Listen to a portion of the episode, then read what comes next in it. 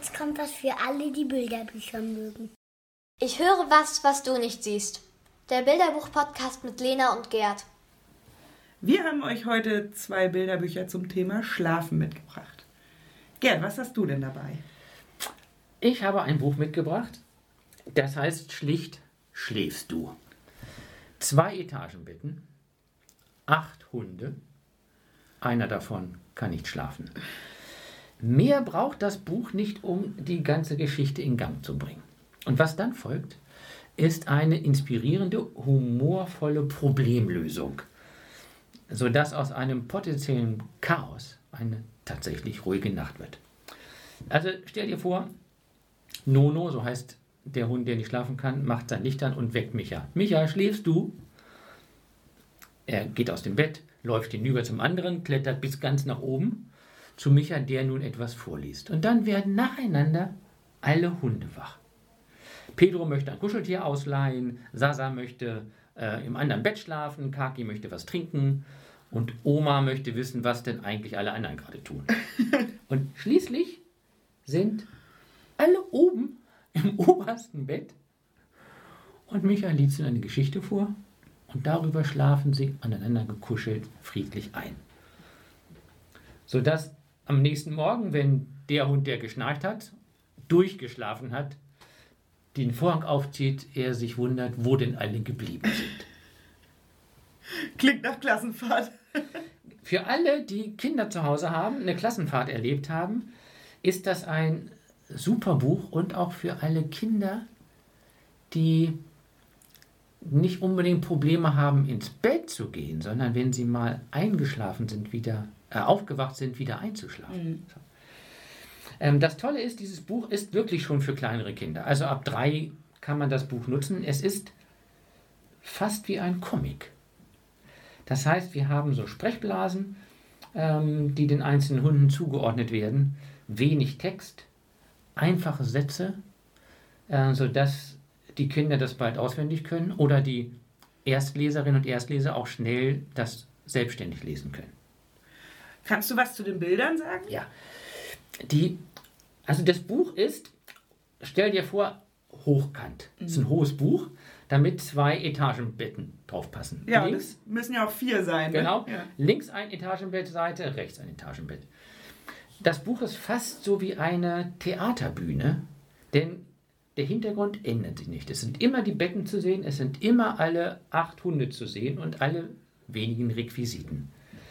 Ähm, viel ist ja Nacht, viel so in Blautönen, ähm, rot, kräftige Farben. Die Hunde sind liebevoll gezeichnet.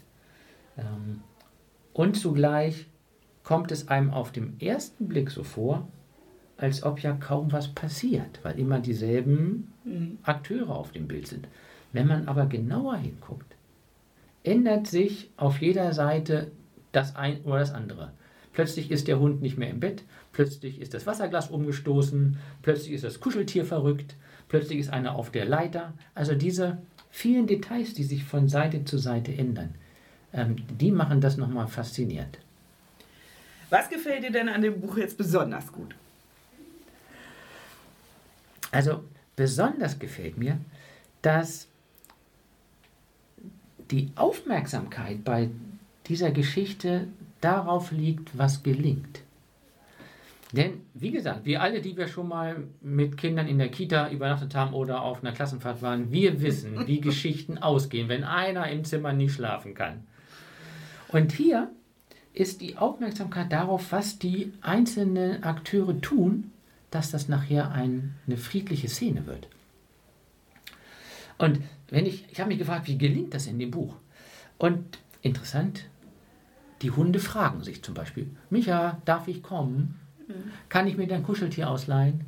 Äh, darf ich was von deinem Glas trinken? Also das ist interessant, wie viel Rücksicht in diesen Fragen ist, die plausibel klingen, nicht aufgesetzt. Ähm, und das andere ist, dass wir bei dem Buch auch merken, dass die potenziellen Streitvarianten, die man ahnt, eben nicht ausgeführt werden. Ja. Also sie drängeln sich nachher alle zu sippt in einem Bett. Ohne sich zu prügeln. So, und da habe ich gedacht, das ist doch irre. Ähm, dass dieses Buch auf ein, so und jetzt, das ist für mich ein Teil der religiösen Dimension dieses Buches. Das hat ähm, die Künstlerin äh, Dorothée de Montfray, die Französin, vermutlich nicht unbedingt so gemeint. Ähm, es ist eine Art Hoffnungsbild, wie wir es in vielen biblischen Geschichten finden. Okay, welchen zum Beispiel? Also, wenn man die krasseste Variante nimmt, also jetzt stell dir mal deine herausforderndsten Schülerinnen und Schüler vor oder die Kita-Haudegen, die zusammen übernachten. So. Und stell dir mal vor, am Ende schlafen die alle friedlich. In der Bibel gibt es eine Geschichte, da ist diese Hoffnungsvision ganz krass, nämlich dass ähm, der Wolf und das Lamm friedlich beieinander liegen. Ja. Und Vision des Jesajas, das ja, glaube ich, genau, ne? Genau. Also so eine Ja. Friedensvision, eine Versöhnung. Und sie können zusammen schlafen, weil sie sich geborgen und sicher fühlen. Und das ist, und das Ende ist, alle schlafen, das ist ein, eine Geborgenheitsszene, die entsteht, weil die Kinder das tun, was sie können. Die schaffen das nämlich alleine. Ähm, weil sie keine Erwachsenen fragen in dem Buch. Kein Erwachsener hätte empfohlen, geht doch alle oben rechts oben zu Micha. Ähm, und weil sie, ähm, wir würden sagen, partizipativ und inklusiv vorgehen. Wenn du es jetzt in der Kita einsetzen würdest oder in der Grundschule, was würdest du da mit den Kindern konkret zu machen? Also für die kleineren, aber ich glaube sogar Grundschule, ist das nämlich auch ein Vergnügen, weil wir ja in dem Chaos der Welt auch immer nach Zusammenhängen suchen. Ne? Also kleinere Kinder sortieren Dinge. Ne? Was gehört in welche Kiste, eckig zu eckig, rund zu rund. Ähm, und dadurch, dass auf jeder Seite sich was verändert, ist im Grunde bis zur Schlussszene ein permanentes, unruhiges Chaos. Und das würde ich zum Beispiel verfolgen. Ähm, Nono, wo geht der genau hin? Was ist auf dem nächsten Bild? Was ist mit dem Glas? Also um diese, was war vorher, um die Zusammenhänge und die Struktur wiederzufinden. Das wäre das eine. Das ist also einfach zum Anschauen. Bildbetrachtung, Sprach. Genau, die erzählen das ganz, können ganz viel erzählen.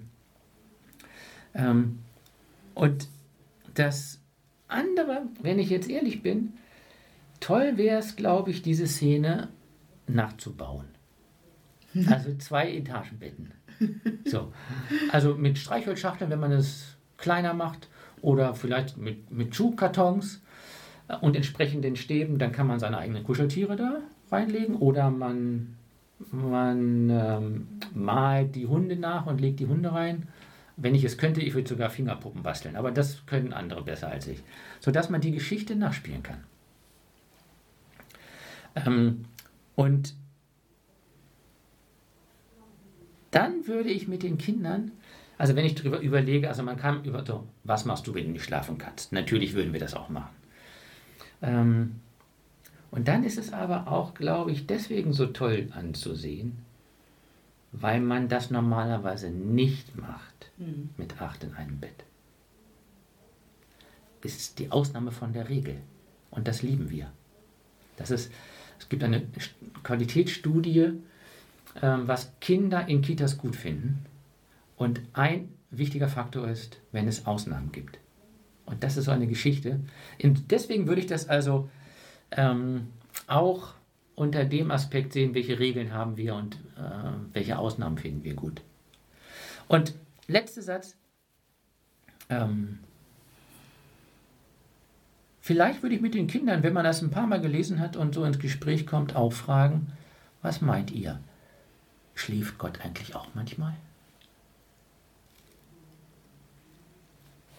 Ja, vielen Dank für das Buch ähm, Schläfst, du? So, Lena, jetzt bin ich ja gespannt. Was hast du für ein Buch zum Schlafen dabei? Ich habe das Buch Eines Nachts dabei. Und das ist ein Buch, was eigentlich von einem Teddy erzählt. Und der Teddy möchte endlich mal alleine schlafen. Also es ist so ein bisschen ein Stellvertreterbuch. Ähm, er möchte in dem Zimmer seines Jungen alleine schlafen und liegt auf dem Regal, aber natürlich kann Teddy alleine doch nicht schlafen. Und ähm, der Teddy stellt dann dem Jungen allerlei Fragen und sie horchen in die Nacht hinein und irgendwann entschließen sie sich, weil sie eben nicht schlafen können, doch aufzustehen, denn sie hören Papa in der Küche Radio hören. Und dann gehen sie zu Papa und ähm, Papa ist ganz verständnisvoll und nett, dass sie eben jetzt nicht schlafen und schimpft nicht, dass sie eher ins Bett gehen sollen, sondern er macht ihnen ein Wurstbrot und dann gehen sie äh, vor die Tür und entdecken die Nacht. Und irgendwann sagt Teddy, jetzt kann ich auch schlafen. Ähm, und dann legen sie sich hin, alle zusammen in ein Bett auch und schlafen, bis morgens der Wecker klingelt. Okay, das heißt, das Interessante ist, dass Teddy eine wichtige Figur ist, so wie so eine zweite Stimme, die den Kindern Ideen zuspielt und Gedanken. Genau, und Teddy auch so ein bisschen das aufnimmt, was ja viele Kinder auch kennen, dass wenn ähm, die Eltern Besuch haben, dann möchte man eigentlich lieber noch mal gerne runtergehen oder ja. wenn dann muss man noch mal aufs Klo, dann möchte man noch ein Wasser trinken, weil man einfach nicht in den Schlaf findet und das übernimmt in diesem Fall jetzt eben ähm, Teddy.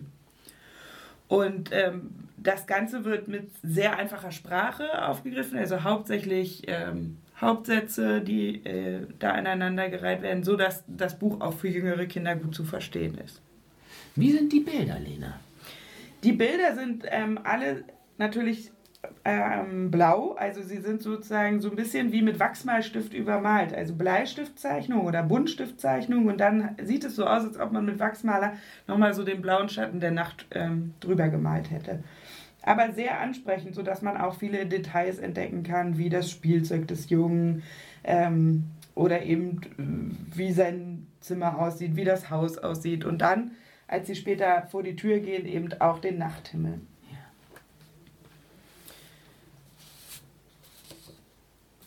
Was würdest du mit diesem schönen Buch machen?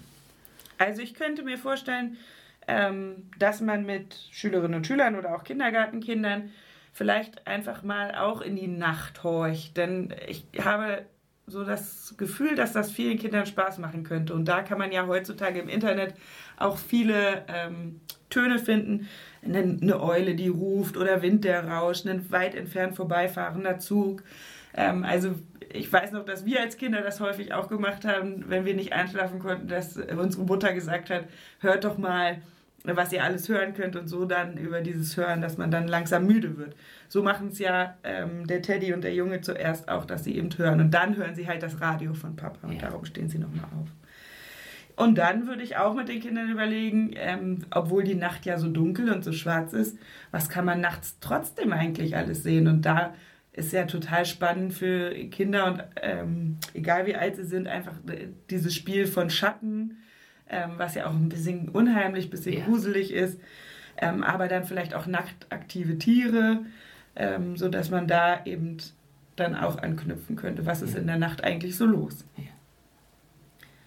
Und religionspädagogisch ist man dann natürlich irgendwie auch ähm, beim Thema Schöpfung, ähm, weil was ist, ne, Gott hat die Welt geschaffen eben und er hat Tag und Nacht gemacht und was ist eben in der Nacht anders als am Tag. Da könnte man natürlich dann auch nochmal die Gestirne sich angucken, die dann ja, ja. auch geschaffen werden. Also äh, zur Schöpfungserzählung könnte man gut Parallelen ähm, spinnen, aber auch zum Predigertext. Ähm, alles hat seine Zeit. Ah, okay. Nämlich nachtaktive Tiere haben halt auch ihre Zeit. Und zwar eine andere, während wir schlafen. genau. Es gibt eine Zeit zum Schlafen, eine Zeit zum Aktivsein. Genau. Und ähm, da habe ich noch ein anderes Bilderbuch entdeckt, was ich zu dem Predigertext ganz toll finde und ähm, was wir jetzt eigentlich, was ich nicht so richtig vorstellen wollte, aber doch erwähnen, weil es heißt, es gibt eine Zeit und da fängt es an. Ähm, für alles unter dem Himmel gibt es eine bestimmte Zeit. Es gibt eine Zeit für Morgenklänge und eine für Sternenträume. Oh, das klingt schon sehr viel poetischer. Genau, wo wir dann wirklich am Predigertext sehr eng dran sind. Ja. Es gibt eine Zeit für Statutenstille und eine Zeit für Purzelbäume. Okay. Es gibt eine Zeit für Kleiderberge und eine Zeit für ein Hauptgewand. Das heißt, das ist von der Sprache her schon für ältere Kinder? Das sind ja tolle Wortschöpfungen da drin. Genau, das sind wirklich ähm, kreative Wortschätzungen, Schöpfungen und da könnte man gut mit den Kindern dann weiterarbeiten. Für was gibt es eigentlich alles eine Zeit? Es gibt eine Ja, Zeit zum ja. Spielen, zum Lachen, zum Traurigsein Ja. und so weiter, eben auf diesen Predigertext. Und eine Zeit zum Schlafen hoffentlich auch. Das ist das Buch Es gibt eine Zeit von äh, Lena Raubaum und Clara Frühwürth. Aber eigentlich habe ich heute vorgestellt Eines Nachts von Ulf Stark und Charlotte Rammel. Und ich hatte von Dorothée de Montfray Schläfst du? Und wie immer findet ihr die Angaben auf unserer Homepage www.rpi-locum.de. Tschüss, bis zum nächsten Mal.